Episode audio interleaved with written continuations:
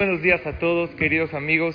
A raíz del accidente que pasó en Eretz Israel, en Mirón, Rabia Akobilel, que es una de las autoridades más grandes hoy en día de Torah y de Kabbalah, sacó una carta que me llegó, que él la hizo para los hajamim que estudian en su yeshiva, en su kolel, que todos se fortalezcan todos los días en hacer un acto de gesed, que es gesed, de favor extra y desinteresado con el compañero mínimo una vez al día.